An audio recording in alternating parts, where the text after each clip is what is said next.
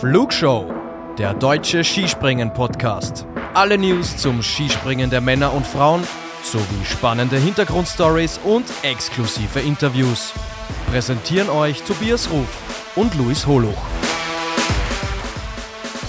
Servus, liebe Skispringen-Fans. Der Weltcup macht in Deutschland Station. Deutschland steht zweimal ganz oben auf dem Podest.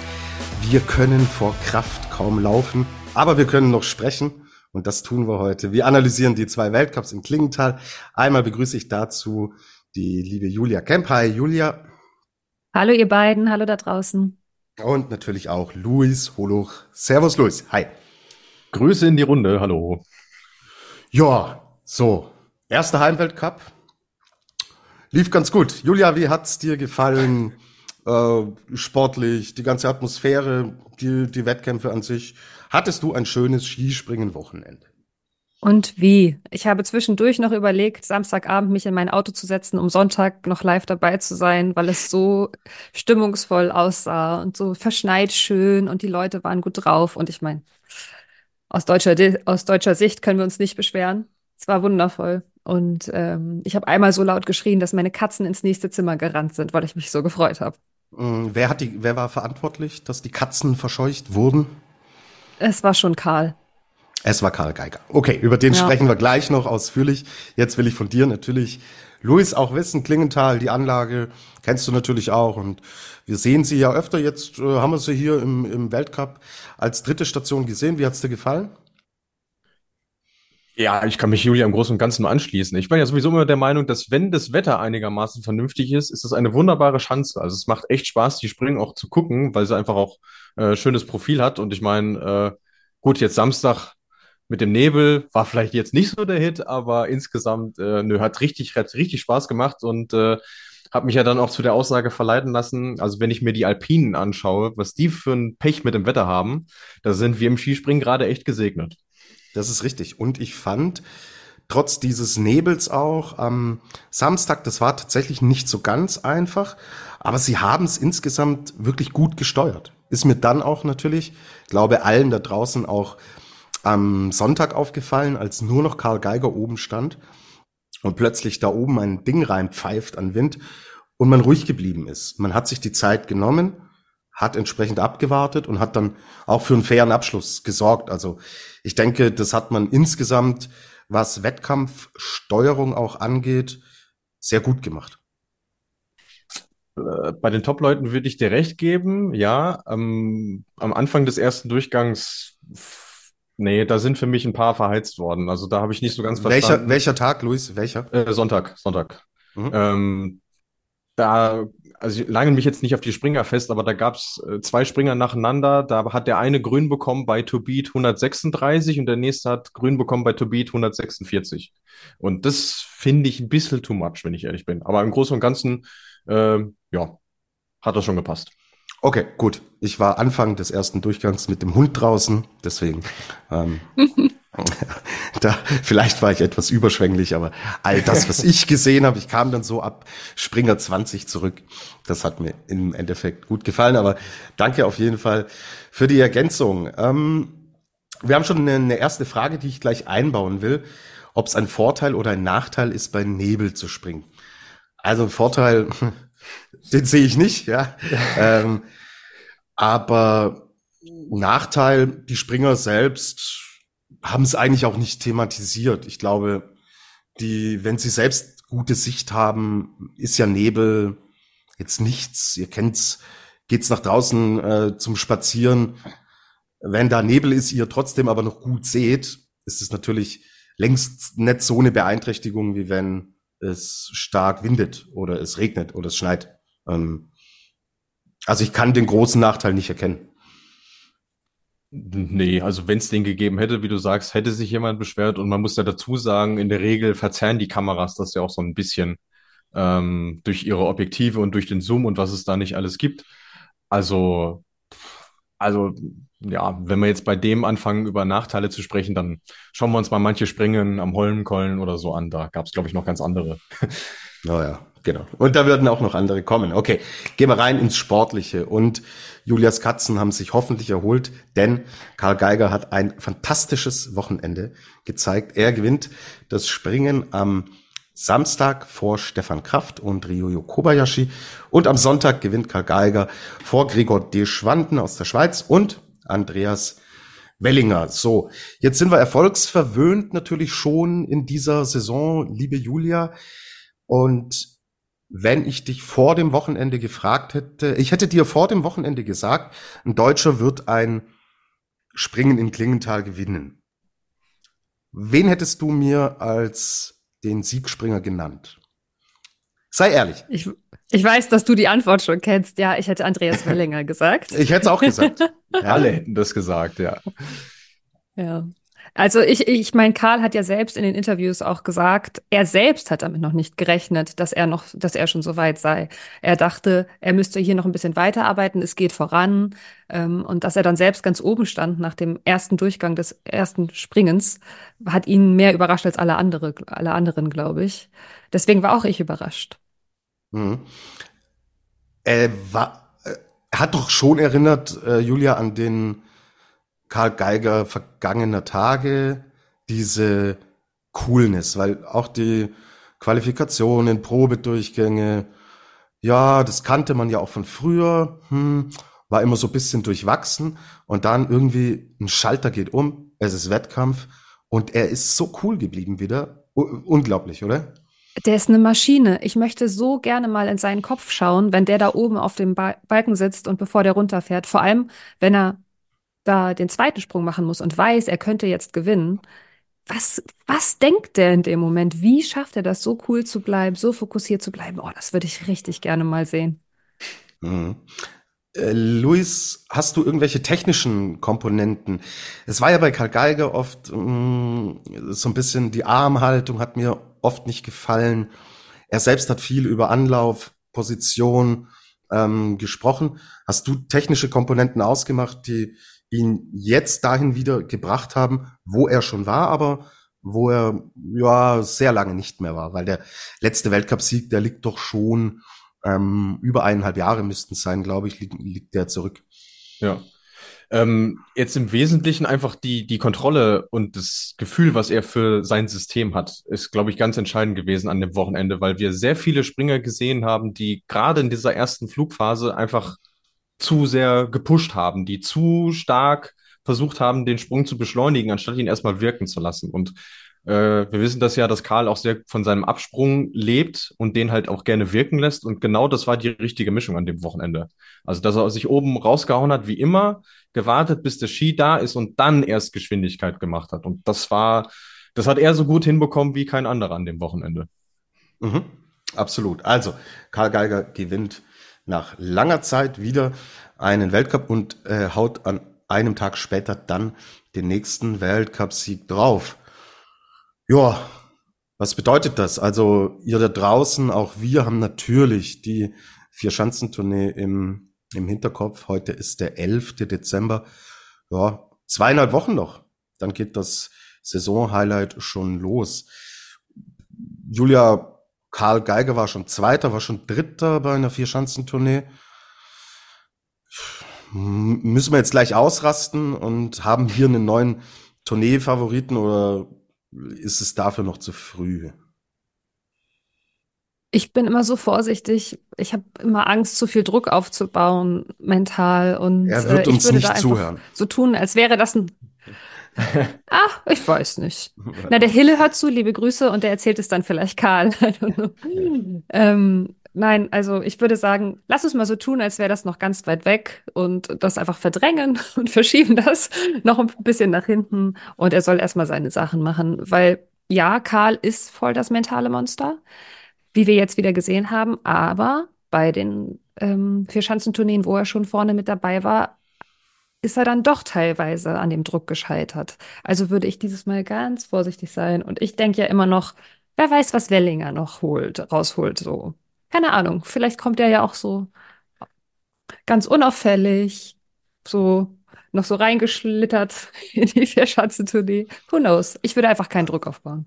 Okay, also kein Druck auf Karl Geiger, aber subtil natürlich jetzt äh, gigantischer Druck auf Andreas Wellinger, den die Julia hier aufbaut. Ja, ähm, der kann das. der kann das. Ja, absolut. Ja, Luis, lass uns dann über das, das deutsche Team im Gesamten sprechen. An dem Namen Andreas Wellinger, diese Konstanz, die ganze Saison, ich finde es echt beeindruckend, auch nicht so leichte Bedingungen gehabt, sehr wechselhaft, die dann doch wieder sich als gut herausgestellt haben, gerade auch am Sonntag in seinem zweiten Sprung. Da hatte man erst die Befürchtung, oh, der hat ganz schwere Bedingungen. Er hat den Absprung aber getroffen, hat dann die Höhe gehabt, um unten, als es besser wurde, davon auch zu profitieren. Und ja, wenn die Bedingungen so schlecht gewesen wären, wäre er, glaube ich, nicht Schanzenrekord ähm, gesprungen. Er wirkt echt in allem unfassbar stabil. Das ganze System, der Kopf ist klar. Ich, erkennst du irgendwelche Schwächen gerade bei ihm? Ja, muss ich tatsächlich zugeben, weil äh, ihn würde ich als allerersten nennen, wenn es eben um das Thema ging, zu hart gepusht nach dem Schanzentisch. Also von ihm wissen wir ja auch, er hat gigantische Hebel und weiß die auch einzusetzen. Aber der weiß auch gerade, wie gut er drauf ist und er versucht wirklich das Maximum auszureizen und hat es dann in der ersten Phase für mich äh, an beiden Tagen wirklich auch ähm, übertrieben. Und das ist genau der kleine, aber feine Unterschied, äh, den, äh, der ihm dann äh, zu Kale eben noch äh, gefehlt hat. Aber dass der richtig gut drauf ist und das weiß, ähm, da müssen wir, glaube ich, nicht drüber sprechen. Deswegen verstehe ich auch, warum Julia ihm diesen Druck jetzt auferlegt. Er muss sich ab und an noch ein bisschen zügeln und dann wird es auch. Ich habe das Buch von Werner Schuster gelesen. Ähm, Abheben heißt das, glaube ich. War sehr interessant. Und da beschreibt er, wie Wellinger zu der Olympia, zum Olympia-Wettkampf viel zu spät kam, da wo du warst, weißt du, Tobi? Und dass der irgendwie, alle waren schon an der Schanze und Wellinger war irgendwie immer noch im Hotel und hat Musik gehört und kam irgendwie viel zu spät und, und ist so mit dem letzten Bus, der noch an die Schanze gefahren ist, erst angekommen und so. Und äh, da, als ich die Geschichte gehört habe, dachte ich, und dann hat er die Goldmedaille geholt. Also da ist schon irgendwie so eine Grundcoolness oder sowas, ähm, so, ein, so eine Lockerheit, Selbstvertrauen, wenn es ihm gut geht. Also das ist der Grund, warum ich ihn ähm, so als Geheimwaffe im Hintergrund habe für die Vier-Schanzentournee. Mhm. Gut, ich glaube, Geheimwaffe. Wenn wir uns alle Resultate anschauen und bei einer Vier-Schanzentournee geht's um acht konstant gute Sprünge. Ich glaube, so geheim ist, ist die Geschichte nicht. Ich weiß natürlich, was du meinst. Der hat auch noch kein Springen jetzt gewonnen in dieser mhm. Saison. Ähm, das heißt, man hat natürlich andere Namen auf, auf dem Zettel. Aber wie gesagt, ja, was, was die Summe an Ergebnissen und auch an Punkten und ja, die, diese Rückstände sind ja auch wirklich überschaubar, ja, Luis, die wir, die wir gesehen haben. Also das, das in Summe ist eine gute Mischung. Der alte Mann, er lässt nicht locker. Also ich bin ohne Scheiß, Leute, äh, dass Wellinger gut drauf ist. Wir hatten in der Vorschau drüber gesprochen wir alle kennen Karl Geiger, wenn der in sein System kommt, was da drinnen steckt. Aber dieser Pius Paschke macht mich. Der alte. Mann. Der macht mich fertig. Der macht mich fertig. Wer, wer, wer will anfangen? Was sagt ihr zu ihm? Diese, diese Selbstverständlichkeit, das ist das, was, da ist ja nichts Schlechtes dabei. Nichts. Mhm. mhm. Also, das ist, das ist eigentlich das Erstaunliche, weil man diese Selbstverständlichkeit von ihm nicht kennt.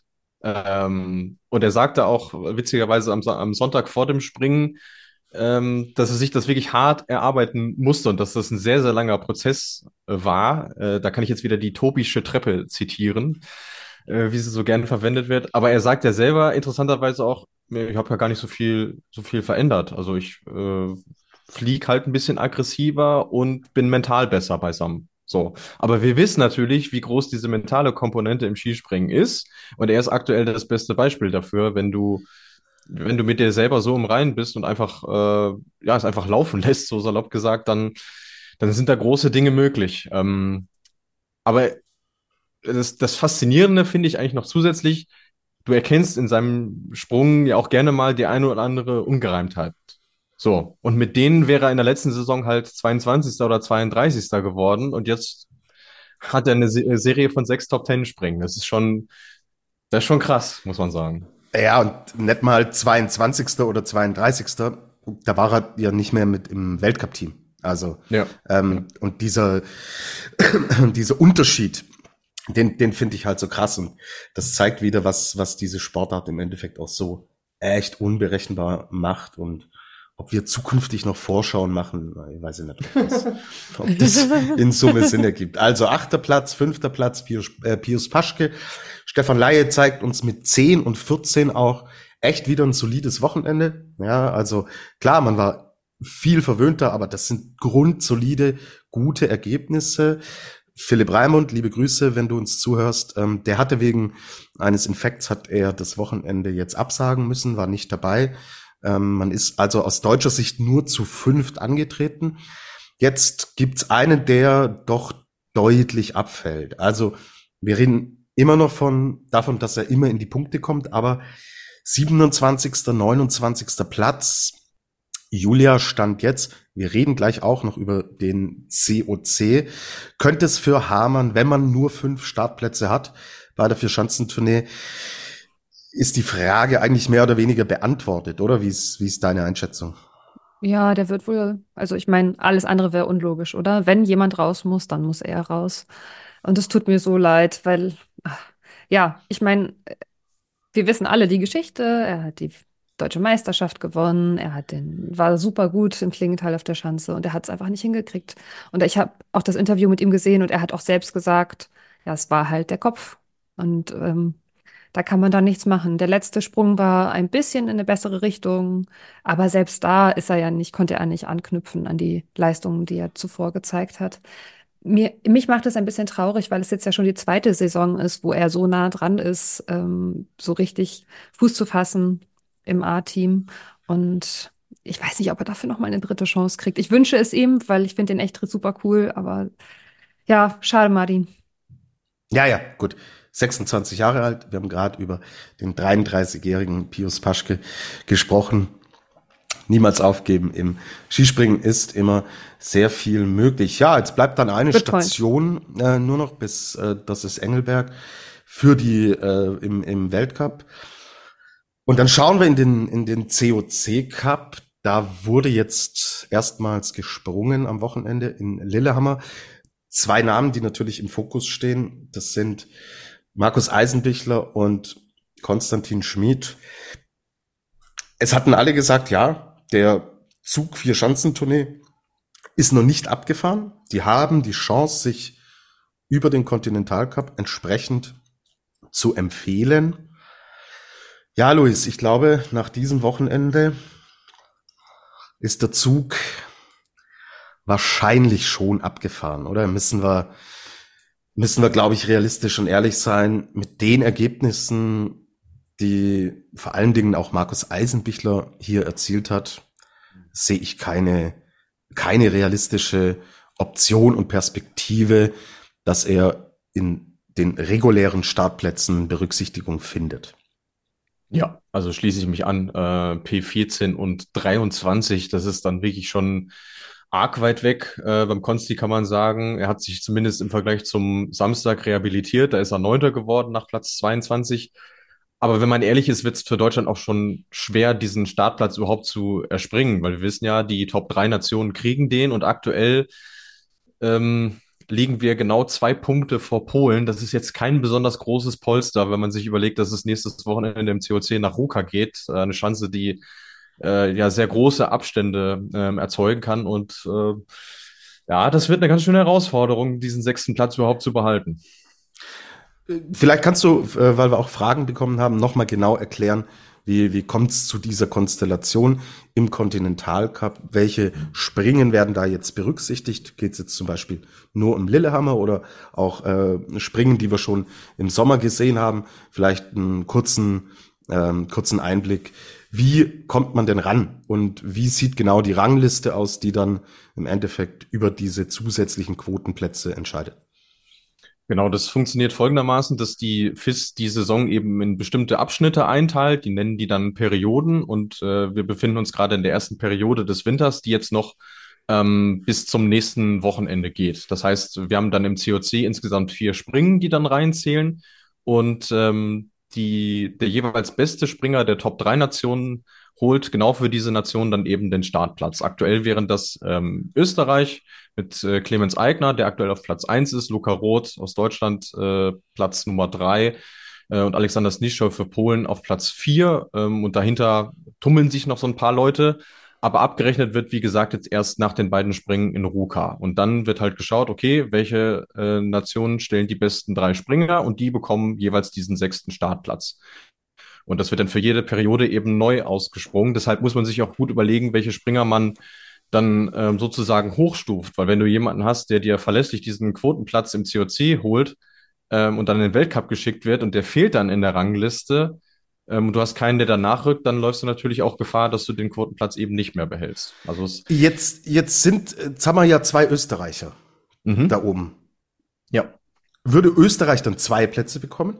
Nein pro Nation immer nur einen Startplatz. Und bekäme dann Stand jetzt, also Polen auf Rang 4, würde der nachrücken? Genau, ja. Deswegen. Es geht immer nur um die, äh, um die jeweiligen Top 3 Nationen. Mhm. Also es ist ja ist auch fies irgendwie, oder? Für die Person, wenn jetzt, wer ist jetzt auf zwei gerade? Clemens, Clemens Leitner, auch aus Österreich. Ja. Ja. Genau. Ist ja irgendwie fies. ja, auf dem Papier schon, aber du musst im Sport an, an manchen Stellen musst du, musst du Dinge reglementieren. Wenn ich jetzt äh, einen Quervergleich zum Biathlon ziehe, wenn du da persönliche Startrechte über Quotenplätze verteilen würdest, da würden da 90 Prozent aus Norwegen laufen. Ja. Und auch da muss man halt im Endeffekt wirklich, wirklich an Stellen äh, eingreifen. Das heißt aber, Luis, jetzt im Endeffekt stehen wir hier an dem Punkt, dass wenn es jetzt nur um diese Quotenplatzregelung gibt, Luca Roth ja eigentlich Zweiter ist, irgendwie im genau. übertragenen Sinne. Und dass genau. der Blick dann im Endeffekt gerade Richtung Norwegen geht, wenn ich es richtig sehe. Da ist nämlich Benjamin Östwold Fünfter. Also das wäre jetzt gerade so der, äh, na, der, der heiße Stuhl, wie man, ja, wie man genau. so sagt. Also Öst, Östwold wäre jetzt der erste Nachrücker, weil mit einem Öst, mit, äh, mit Österreich, Deutschland und Polen drei Nationen eben vor, vor ihm sind aktuell. Okay, gut. Also Aber das heißt, er, müsste, er müsste ähm, einen von Eigner, Roth oder Snischol am nächsten Wochenende überholen, um Norwegen einen Platz zu sichern. Mhm.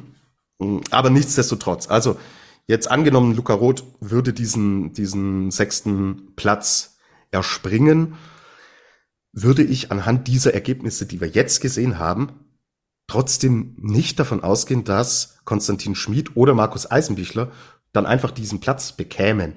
Das wäre ja auch mit dem ausgerufenen Leistungsprinzip völlig unlogisch und unfair, weil die ersten zwei Kandidaten dafür wären dann natürlich in erster Linie Luca Roth, der den Platz erspringt und dann als Backup, als erster natürlicher Backup Martin Hamann, der ja mhm. trotzdem bisher wirklich einen ordentlichen Weltcup springt. Also glaube, mit dem Gedanken müssen wir uns, müssen wir uns anfreunden. Wenn ja. in, in Ruka keine Hyperexplosion ex äh, passiert der beiden, sehe ich sie, wenn dann überhaupt in der nationalen Gruppe in Garmisch-Partenkirchen. Ja, vor allem kommt ja noch hinzu, dass äh, mit Felix Hoffmann zwischen Roth und äh, Schmid in der Gesamtwertung ja sogar noch ein dritter Deutscher liegt. Also der ist aktuell vor den beiden. Ja. Ähm, deswegen würde ich genauso wie du aktuell davon ausgehen, dass wenn Roth den Startplatz holt, dass er den auch bekommt. Er hätte sich's auch verdient, weil er hat immerhin das erste Springen jetzt schon gewonnen. Ist auch nicht so einfach. Wir wissen ja, äh, wie der COC aufgestockt wurde im Vergleich. Und dann muss man eben schauen, wie sich es in der nächsten Periode entwickelt, weil dann wird ähm, nach der Tournee quasi abgerechnet, weil das letzte COC-Springen in dieser Periode ist in Garmisch-Partenkirchen am 7. Januar, also an dem Sonntag genau, und dann gäbe es wieder die Möglichkeit, das neu auszuschreiben sozusagen. Okay. Julia, bekennender Richard Freitag-Fan, verspürst du leichte Vibes, wenn ich, wenn du an Markus Eisenbichler denkst? Ja.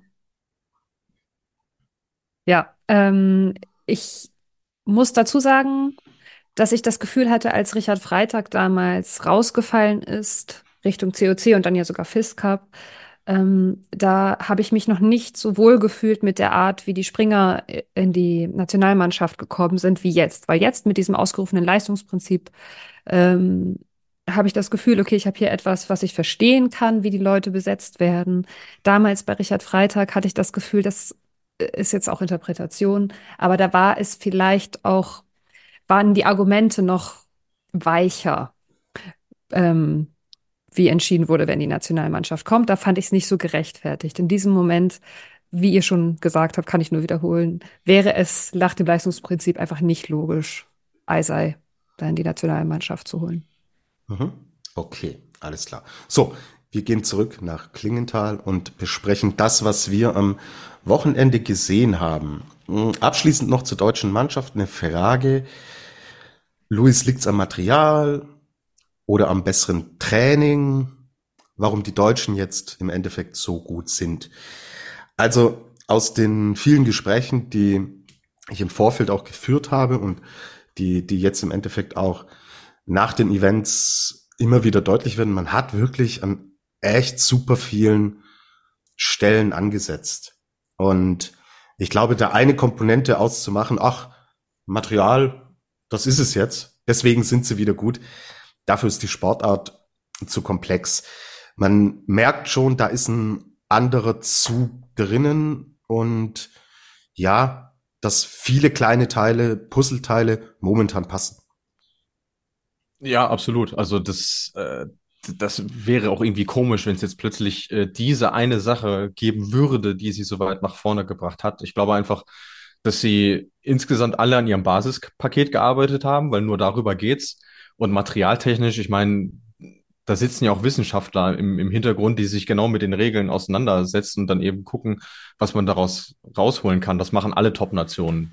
Ähm, mag jetzt den einen besser gelingen als den anderen, aber die Deutschen sind da schon immer sehr, sehr weit vorne mit dabei. Ähm, allein weil sie auch die Anzugschneider bei sich im Lande sitzen haben, was ja auch nicht alle Nationen haben. Das ist schon mal ein großer Vorteil.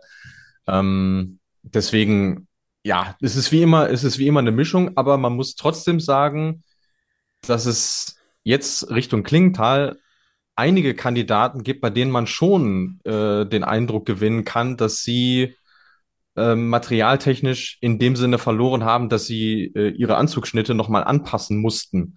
Weil, wie Philipp Raimund uns das ja vor der Saison erzählt hat, es nochmal diese Neuvermessung gab und da gibt's aktuell einige Gerüchte, wonach einige Springer echt, ähm, sagen wir mal, an Stoff verloren haben und das wirkt sich natürlich dann auch in den Ergebnissen aus. Ich habe ein Interview, entschuldige. Ja, bitte, bitte. Ich habe ein Interview ähm, mit Karl Geiger noch gesehen, ich glaube, das war bei ARD, wo er gesagt hat, wegen der neuen Regelungen, er hat das Gefühl, dass andere Nationen das in der letzten Saison, ähm, die waren zwar innerhalb der Richtlinien, aber härter am Limit, als die deutsche Mannschaft das in der letzten Saison war. Und jetzt durch die Umstellung musste die deutsche Mannschaft nicht so viel umstellen, weil sie halt eh nicht so hart am Limit waren, wie jetzt zum Beispiel, naja, okay, ich sage jetzt keine andere Nation, aber wie andere Nationen. Naja, aber lass uns die Nation nennen. Also hier heißt es immer, ja, andere Nationen haben Probleme und so weiter. Äh, wir sind ja hier nicht äh, die, der diplomatische Skisprungchor der Vereinten Nationen, sondern wir sind äh, ein Skispringen-Podcast und dürfen die Kinder beim Namen nennen. Luis, wen hast du jetzt denn zum Beispiel auch gemeint? Oder Julia, wen hat Karl Geige gemeint? Hat er konkret eine Nation genannt? Hat er nicht. Ich würde jetzt mal Norwegen und Polen nennen. Was sagt Luis? Äh, mein erster Guess wäre Österreich gewesen, weil ähm, Vergleich durch die, Vergleich durch vor allem die Teamergebnisse vor Klingenthal und jetzt mit Klingenthal, da gab es schon ähm, einige Bewegungen insgesamt, was das angeht. Und was man auch hört, ist, dass äh, unser bulgarischer Freund Wladimir Sograwski ein bisschen was äh, verloren hat, was natürlich seine Sommerform irgendwo so ein bisschen erklären würde. Äh, man muss vielleicht einordnen dazu sagen, es ist jetzt nicht so, dass die betrogen haben oder so, sondern dass die aktuellsten Messergebnisse eben abgewichen sind von dem, was vorher da war. Was aber daran liegt, dass man jetzt einheitliche Unterwäsche ähm, für die, für die Messungen verwendet. Und da liegt der Hund wohl begraben. Also es ist, es ist nicht hundertprozentig gesichert, das möchte ich auch dazu sagen. Deswegen immer vorsichtig, wenn man da mit Namen hantiert. Ähm, aber es gibt schon Kandidaten, wo man wirklich ausmachen könnte, dass es daran liegt. Okay. Dann bleiben wir in Österreich. Stefan Kraft, er ist geschlagen.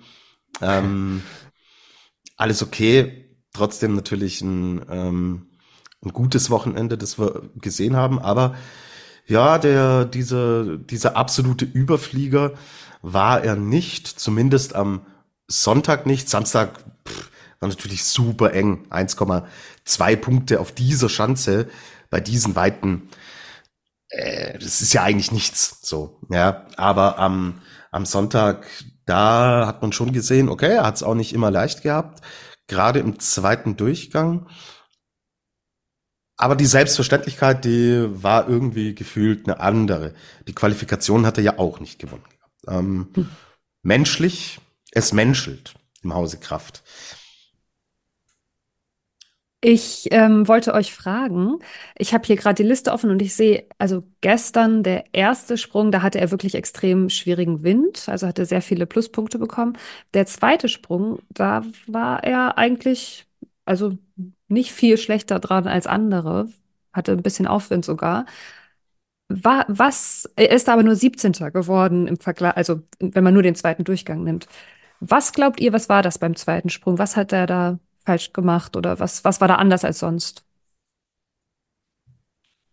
Oh, große Frage. Äh, ich habe jetzt leider im Nachgang kein Interview mehr von ihm gehört, aber er hat ja selber dann ähm, über die Kamera im Auslauf schon gesagt, dass der Sprung einfach nicht gut war. Also wahrscheinlich war das einfach der schlechteste, den er in der Saison äh, gemacht hat und dann ja. rutschte eben so weit nach hinten. Eine, äh, eine ne Mischung, irgendwie eine Summe, glaube ich, aus ja. allem. Also ja. von, von oben bis unten. Ich glaube, mhm. diesen einen, einen Faktor, ich habe ihn auch nicht gesehen. Nee. Ja, ich habe ihn auch nicht gesehen. Aber gut, äh, lasst, lasst uns bei ihm bleiben. Er führt die, den Gesamtweltcup natürlich noch an. Aber mh, hm, lasst uns über das äh, gesamte österreichische Team sprechen. Du hast auch äh, die, die Änderungen schon angesprochen, die dir aufgefallen sind, weil jetzt im Vergleich zu den Deutschen diese High Performance der ersten zwei Weltcup-Stationen, die haben sie nicht halten können. Sehr sinnbildlich dafür Daniel Czofenik, der, mhm. ich habe einen, einen guten Sprung von ihm gesehen. Also wenn wir noch drei Weltcups im Klingenthal jetzt in a row gesprungen hätten, wenn, wenn er die Tendenz fortgesetzt hätte, wäre es vielleicht wieder, wieder nach vorne reingegangen. Aber es war eigentlich nur der Sprung am Sonntag im zweiten Durchgang, der so gut gelaufen ist. Ja. Nationencup liegt jetzt, liegt jetzt Deutschland auf Platz eins. Äh, zwar nicht, nicht weit vor Österreich, aber das sah natürlich vor dem Wochenende anders aus. Ähm, ja, nicht das leichteste, aber Julia, wenn wir jetzt auch das mit anderen Nationen vergleichen, ist es dann echt noch Jammern auf wirklich hohem Niveau, oder? Ja, voll. Ich glaube auch der Czofenik, der mag die Schanze nicht. Ähm, und ich bin gespannt, was der jetzt in Engelberg macht. Äh, vielleicht war das jetzt besonders herausfordernd für ihn und er kommt dann in Engelberg wieder zurück. Ähm, und Fettner ist ja jetzt auch gestern Sechster geworden, auch wieder vorne reingesprungen. Ich glaube, die haben auch total das kompakte Paket. Ähm, und da sind jetzt ein, zwei Leute mal ein bisschen herausgefordert gewesen, das Wochenende. Aber wenn wir Richtung Tournee schauen, Luis, gerade Österreich, also Stefan Kraft, das vielleicht auch als Unterschied zum deutschen Team, wo wir jetzt gefühlt zwei Lieder dann äh, nach Oberstdorf schicken. Da scheint die Führungsrolle in Österreich doch klar ausgemacht sein, weil das ein Daniel Czofenik, ein Jan Hörl, ein Michael Halbeck, Manuel Fettner, dass die das Ding über vier Tourneestationen so durchziehen. Mir fehlt da die Vorstellungskraft, bin ich dazu ähm, zu sehr geprägt jetzt von, von Klingenthal oder bist du eher, eher da bei meinem Gedankengang mit dabei? Nee, ich bin voll Team Tobi an der Stelle, muss ich sagen. Also es äh, wird letztendlich darauf hinauslaufen, dass ähm, wie so häufig der Kraftel das Paket alleine schultern muss. Und äh, auch das ja nicht das erste Mal, dass er wirklich in einer sehr guten Form dann auch zur Tournee äh, fährt und dann auch mit Favorit sein wird. Also das ist ja jetzt wurscht, wie das Wochenende in Engelberg läuft. Äh, der, der Weg führt nur über ihn. Ob es ihm dann gelingt, puh, ist dann die nächste Frage, weil ähm, ich glaube schon, dass ihn das Wochenende jetzt auch so ein bisschen zum Nachdenken angeregt haben wird, weil er hat gesehen, okay, ähm, die anderen, die sind schon echt nah dran und ich muss wirklich mein Maximum rausholen, damit ich die weiterhin auf Distanz halten kann. Das ähm, glaube ich schwieriger als jetzt äh, eine Woche zuvor. Es und macht, wenn ich mich es macht was mit ihm. Oh ja, das, ja. Da darfst du mich nicht unterbrechen. Jetzt darfst du. Das stimmt. Und wenn ich mich richtig erinnere, dann ist es ja für Kraft mit Garmisch-Partenkirchen so, wie das für die meisten deutschen Skispringer mit Innsbruck ist. Also ähm, ja. Und auf der Schanze verlierst du halt noch mal mehr Punkte, einfach weil sie größer ist. Also wenn du da einen zehn Tag erwischst, dann, dann kann es da schon vorbei sein auch. Ja.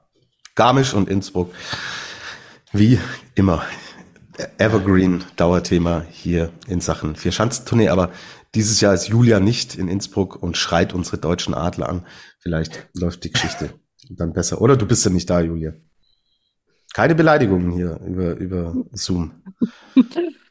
Nein, ich bin nicht da, außer es fällt noch ein Ticket vom Himmel. Gebt ihr keins. So. Oh, der, war, der, der war fies. Also, liebe Leute, es, es ist weiterhin harmonisch oder es soll wieder harmonisch hier werden. Jetzt äh, bekommen wir von draußen auch Fragen. Deutschland, Österreich dominieren hier, äh, was, was den Nationen ab, äh, Cup angeht. Bleibt das so? Sind die Fragen von euch da draußen? Und ja, ihr stellt uns jede Woche oft so Fragen. Bleibt das jetzt so und läuft es jetzt bis Ende März so durch?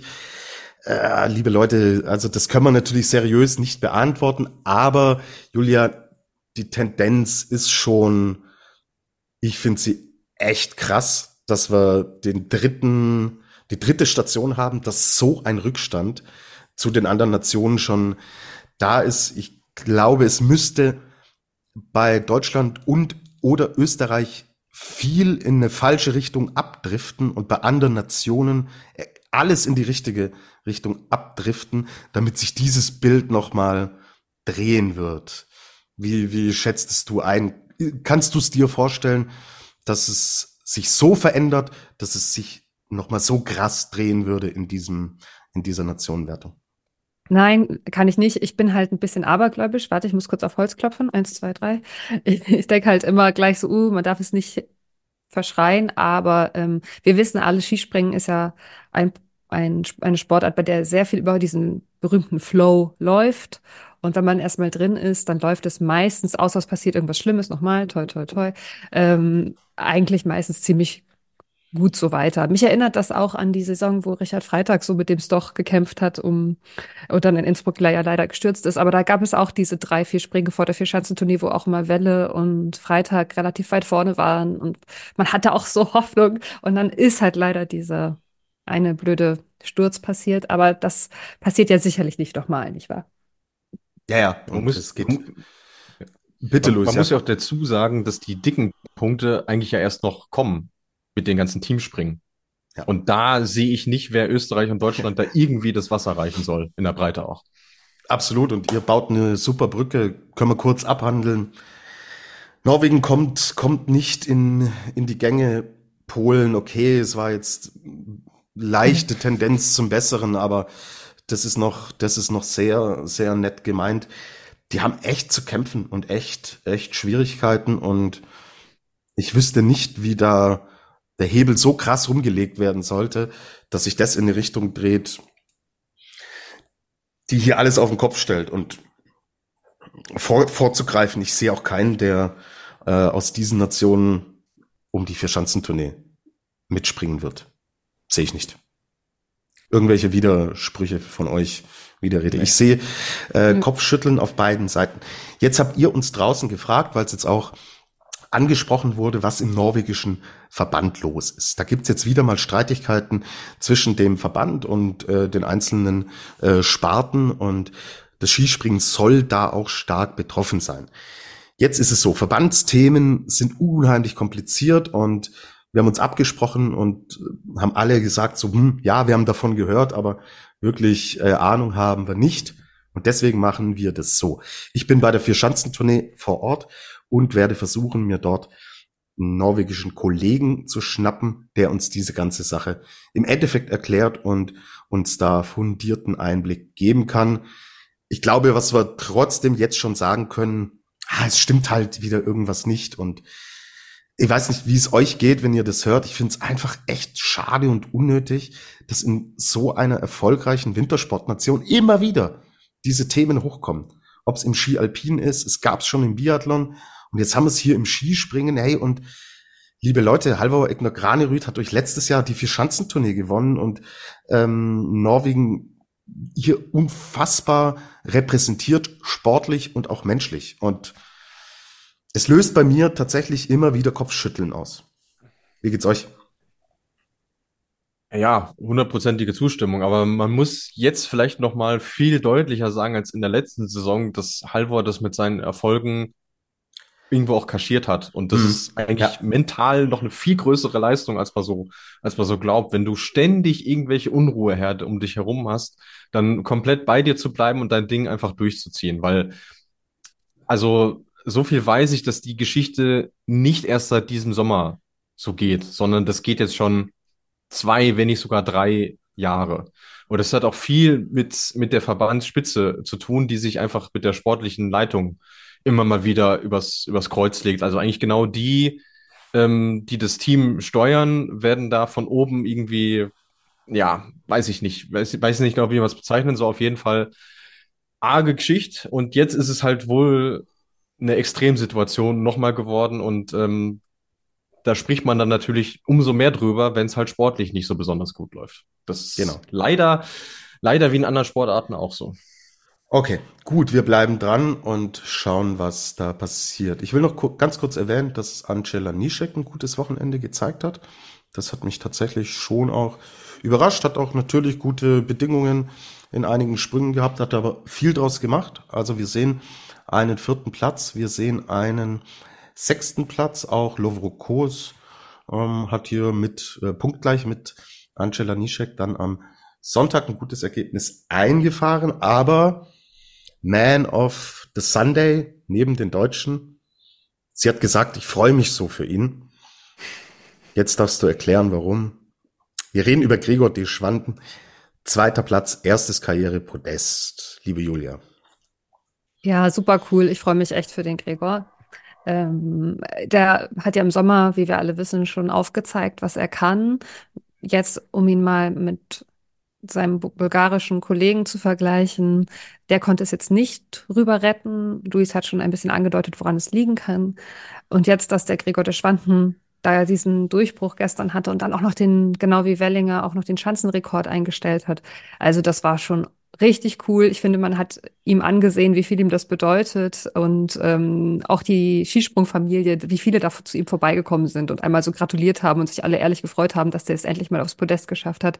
Nachdem der ja wirklich, was ist der Jahrgang 91? Der ist wirklich auch schon lange dabei und ich glaube, die letzten Saisons ist, ich glaube, sein Bestes war sonst immer siebter Platz vor ein paar Jahren mal oder so. Und er hat immer weitergearbeitet und immer mal so einen richtig guten Sprung gehabt und dann den zweiten aber nicht gut hingekriegt. Und jetzt kann er es endlich mal zusammenbringen. Richtig cool.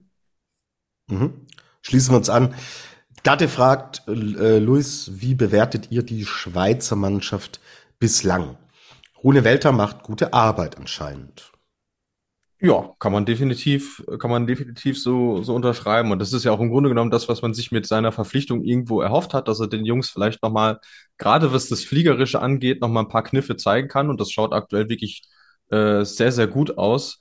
Und ähm, wie gut es eigentlich ist, lässt sich ja vor allem am Teamergebnis auch ablesen. Also wir hatten jetzt am Sonntag vier Schweizer in den Punkten. Das gab es jetzt in diesem äh, Jahrtausend auch erst viermal. Ähm, und die hatten ja vorher keine ganz so schlechten Skispringer, wenn man sich mal zurück äh, ähm, erinnert. Also von daher eine echt eine positive äh, Erscheinung. Aber bevor die FIS jetzt damit ankommt, es hat nichts mit ihrer neuen Quotenregelung zu tun. Das haben die Schweizer sich ganz alleine erarbeitet. Okay, gut. 224 Punkte im Nationencup und damit 111 mehr als Polen. Wenn uns das jemand nach der dritten Weltcup-Station gesagt hätte, die Schweiz liegt, äh, hat fast doppelt so viele Punkte wie Polen, mh, hm, ich glaube, da hätten wenige auch von uns äh, Geld drauf gesetzt und wenn, dann extrem wenig Geld. Jetzt bringt der äh, der Rodeo-Clown hier eine These mit in die Flugshow. Danke an alle, die Fragen eingeschickt haben sind so viele, dass ich jetzt hier alle nicht namentlich nennen kann, aber wir versuchen natürlich alles zu beantworten. Und äh, der Patrick sagt eine Überlegung. Was in Finnland passiert ist, kann vielleicht auch in Polen passieren. Nach der goldenen Generation verliert der Sport innerhalb von fünf Jahren nahezu an Bedeutung. Ich fange mal an. Ich verstehe, kann mich da irgendwie schon auch reindenken, aber ich glaube, dass es hm, andere, ne, dass es eine bisschen andere Mentalitätsgeschichte ist. Ich glaube, dass die Finnen da einfach kühler und pragmatischer sind, dass wir auch das, was jetzt in Polen passiert, an dieser Euphorie, dass das mit den damaligen Zuständen in Finnland nicht zu vergleichen ist. Finnland ist halt ganz anders auch aufgestellt, was das Thema Wintersport angeht. Während die Polen letztendlich im Winter, was haben sie? Sie haben eigentlich nur dieses Skispringen.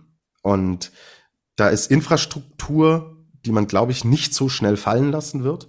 Auch weil natürlich die Protagonisten, die wir jetzt haben, die irgendwann dann aufhören werden, denke ich schon sehr viel dafür tun werden, dass dieser Sport im Endeffekt nicht untergeht.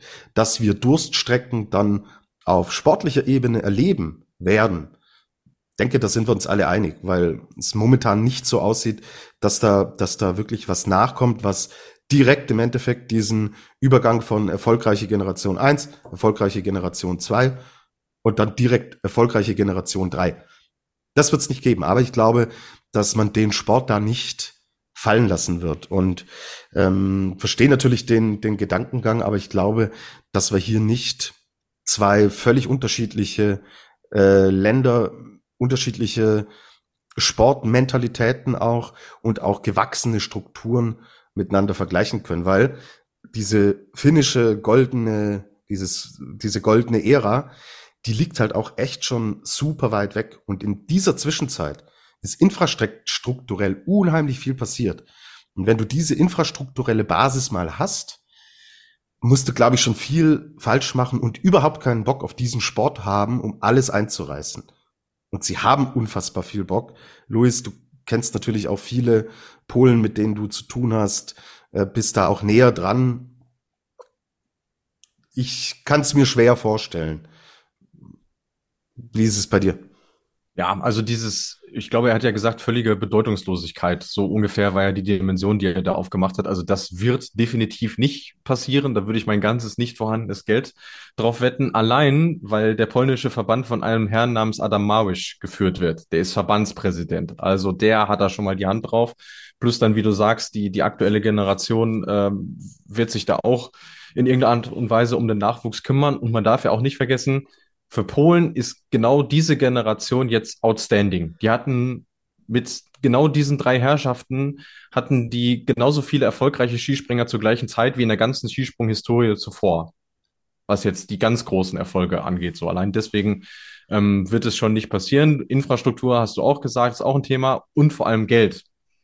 Der finnische Verband krebst seit Jahren rum, was die finanziellen Möglichkeiten angeht und da wird es in Polen, so weit wird es nicht kommen. Das, äh, das, das sehe ich nicht. Dafür gibt es dann auch wirklich in den Nachwuchskategorien aktuell äh, zu viele vielversprechende Talente. Natürlich werden sie eine Durststrecke haben. Ähm, ich glaube, das ist jetzt keine besonders mutige Prognose, genauso wie Deutschland Mitte der 2000er eine Durststrecke äh, hatte. Es kommt halt drauf an, wie lange wird die sein. So, aber alles andere sehe ich nicht, dass es so einen dramatischen Kollaps geben wird. Und nicht alle Jugend- und äh, Juniorenergebnisse, die jetzt erstmal auf dem Papier stehen, heißen auch für die Zukunft, dass diese Geschichte so weitergeht. Ja, also mh, Karl Geiger vor fünf, sechs Jahren oh, war halt so ein, wenn es gut lief, zweiter Durchgangsspringer und der hat halt einen riesen Step plötzlich gemacht. Also ich glaube, dass, dass auch das noch nicht zementiert sein muss, dass das im Endeffekt so weitergeht. Gut. Das war die große Glas, Glaskugel.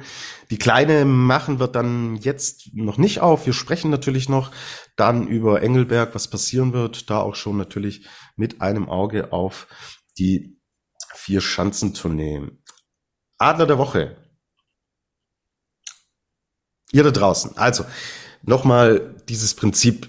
Adler der Woche soll an denjenigen oder an diejenige gehen, die nicht so ganz groß im Rampenlicht stehen oder standen, sondern wir schauen uns da ein bisschen immer ja im, im Unterbau um, was hat uns gefreut, was, was hat uns positiv, was heißt gefreut, was hat uns positiv überrascht.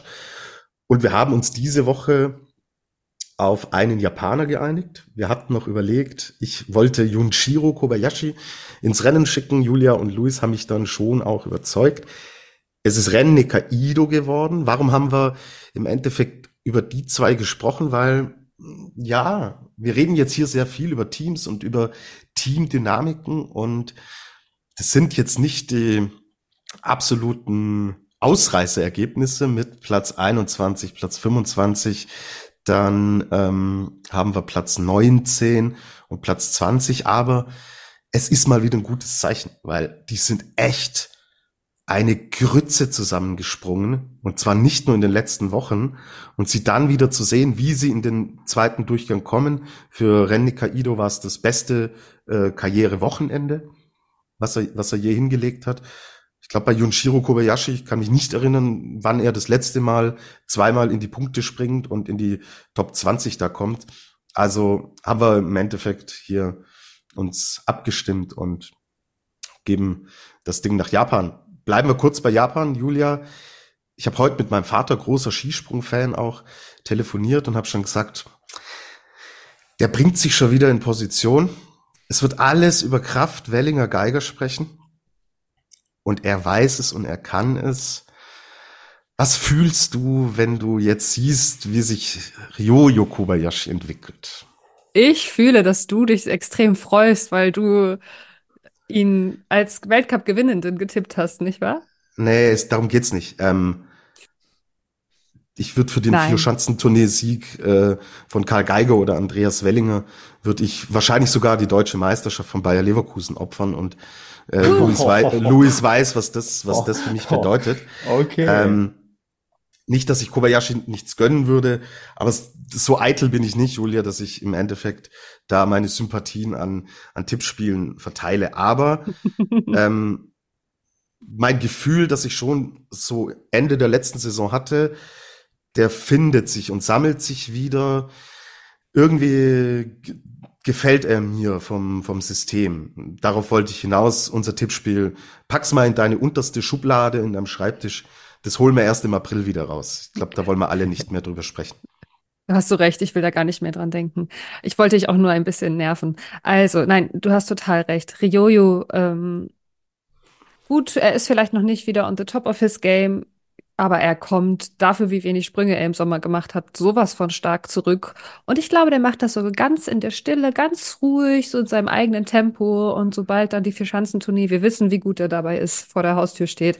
Ich, ich, mich würde es nicht total überraschen, wenn der auf einmal wieder alles gewinnt. Also vielleicht nicht alles, weil es gibt gute andere dieses nee. Jahr, aber da vorne mit dabei ist. Ja. Genau, alles, alles nicht. Äh, dafür, wie gesagt, sind die anderen zu gut. Ist, äh, wäre er denn schon, Luis, wenn du ihn siehst, wie er springt, sein System, ähm, was, was sagst du zu meinem Gefühl? Meinst du, er ist einer, den wir schon wieder echt für den goldenen Adler sogar auf dem Zettel haben müssen?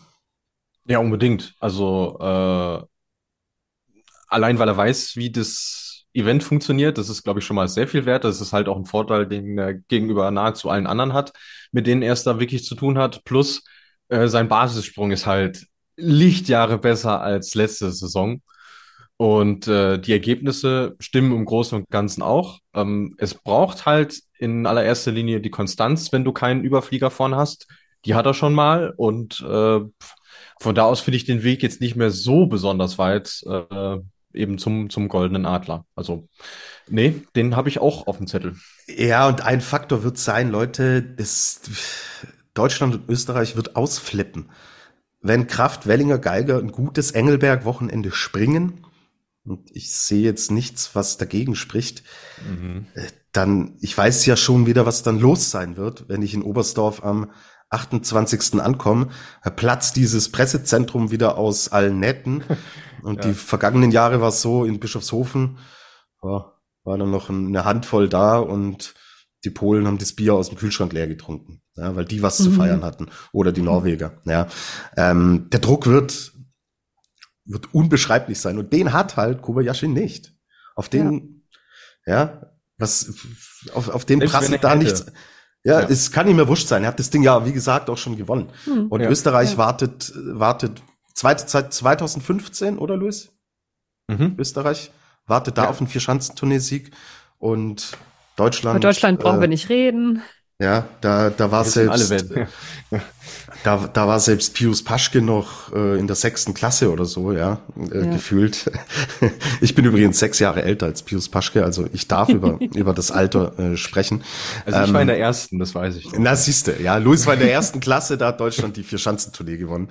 Äh, Julia fängt an zu rechnen, ich sehe in ihrem Kopf. Ähm, es, kann, 2002, es kann dauern. Ja, 2002 ja. Sven Hannawald. Äh, das Rechnen. Ich sag da nichts zu muss ich jetzt, okay. Julia verweigert die Aussage. Also dieser Faktor Druck wird, wird da, glaube ich, mit reinspielen. Aber okay, wir haben jetzt erst nochmal die Station Engelberg und dann geht's auch schon in Richtung Vier-Schanzentournee. Jetzt habt ihr noch was zu Klingenthal? Ansonsten habe ich hier nämlich noch zwei Fragen, die offen sind. Nö, Klingenthal ist abgehakt und dann habe ich noch eine Frage. Unbekannter User. Wer ist aktuell der tschechische Trainer? Luis?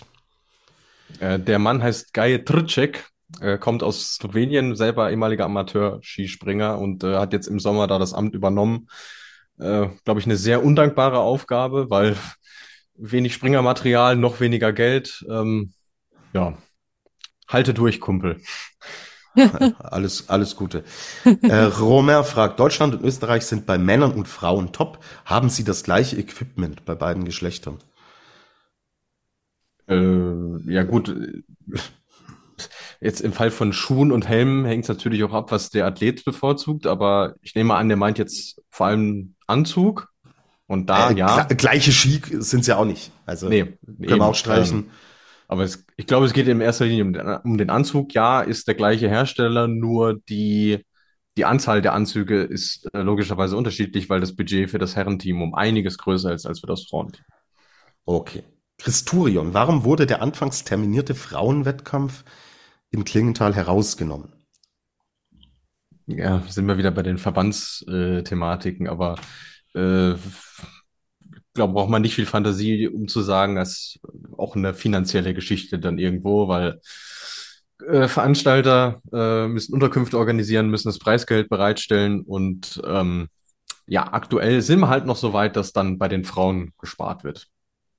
Okay, gut. Hoffen wir, dass sich das ändert. Dann Grüße noch von Sven und an Sven, Sänger der Band Solar Fake. Ähm, Luis, du hattest geschrieben, Podcast-Empfehlung und bandeigenen Podcast erwähnen. Was meinst du? Ja, er hat uns eine sehr äh, nette Nachricht auf Instagram äh, geschrieben. Deswegen äh, viele liebe Grüße an dich, Sven, großer Skispringen-Fan und äh, die, äh, die Fanschaft dieser Band offenbar auch. Deswegen äh, danke für die Nachricht und auch für die Erwähnung. Die haben uns jetzt das ein oder andere Mal schon erwähnt, wie er selber geschrieben hat. Deswegen, ähm, wenn ihr im musikalischen Sinne in der Schwermetallindustrie veranlagt seid, dann äh, könnt ihr da ja auch auf jeden Fall mal reinhören. Die Schwermetallindustrie. du, du, haust mich wieder immer wieder um, Junge. Wahnsinn. Äh, du hast die, du hast die Flugshow heute gewonnen mit diesem, mit diesem Ansager. Ähm, yes. Apropos gewinnen, wer ist denn Stand jetzt im Tippspiel vorne? Oh. Äh, ja, das ist unser äh, guter Freund und Kupferstecher äh, äh Dada 1896. Der führt uh, mit 1888 Punkten vor äh, der lieben Lea, Markus Eisenbichler Best, mit 1874. Uh. Und äh, auf Platz 3 Delaric mit 1846. Also da geht's ein bisschen enger zu als im Nationencup der Herren. Und Balsam für Leas geschundene Markus Eisenbichler Fanseele hat sie sich verdient. So, Du darfst jetzt den Thomas Gottschalk machen. Die äh, nachfolgenden Sendungen verschieben sich um 25 Minuten, weil du darfst uns jetzt, Luis, noch zum Abschluss das Programm für das Wochenende vorlesen. Da gibt's einiges zu sehen für die Skispringen-Fans. Ja, so ist es. Also Hefte raus, Klassenarbeit. Der Spaß geht los schon am Donnerstag, ganz wichtig, um 18 Uhr mit der Qualifikation der Frauen, die ja das erste Mal in Engelberg mit dabei sind. Dann haben wir am Freitag um 13 Uhr die Qualifikation der Männer und um 15.30 Uhr das erste Einzel der Frauen. Am Sonntag, äh, Samstag dann um 11 Uhr beziehungsweise 12.30 Uhr Quali und zweites Einzel der Frauen, 16 Uhr erstes Einzel der Männer und Sonntag um 14.15 Uhr und 16 Uhr zweite Quali, zweites Einzel. Gut, Julia, du darfst jetzt das Programm nochmal wiedergeben. Ja. Nein, ich hätte, ich, hätte, ich hätte ehrlich gesagt auch keine Chance. So, Julia, ich will, will ja, dass das harmonisch heute endet zwischen uns. Ich werde es mir auch nochmal genau anschauen. Ich bedanke mich erstmal auf jeden Fall, Luis, bei dir für dieses Wochenende, für deine Einschätzungen. Gerne, gerne, wie immer. Gerne, gerne. Und ich bedanke mich bei euch da draußen für die Fragen, fürs Interesse an unserem Podcast. Hört alles Solarfake, ja, und bleibt's uns gewogen. Und Julia, weil ich vorhin ein bisschen fies und gemein zu dir war, hast du die letzten Worte und darfst unser Motto an unsere lieben Hörerinnen und Hörer da draußen sprechen. Von mir aus, ciao, macht es gut. Vielen Dank, Tobi, vielen Dank, Luis, vielen Dank ihr da draußen und denkt dran, fliegt, soweit es geht.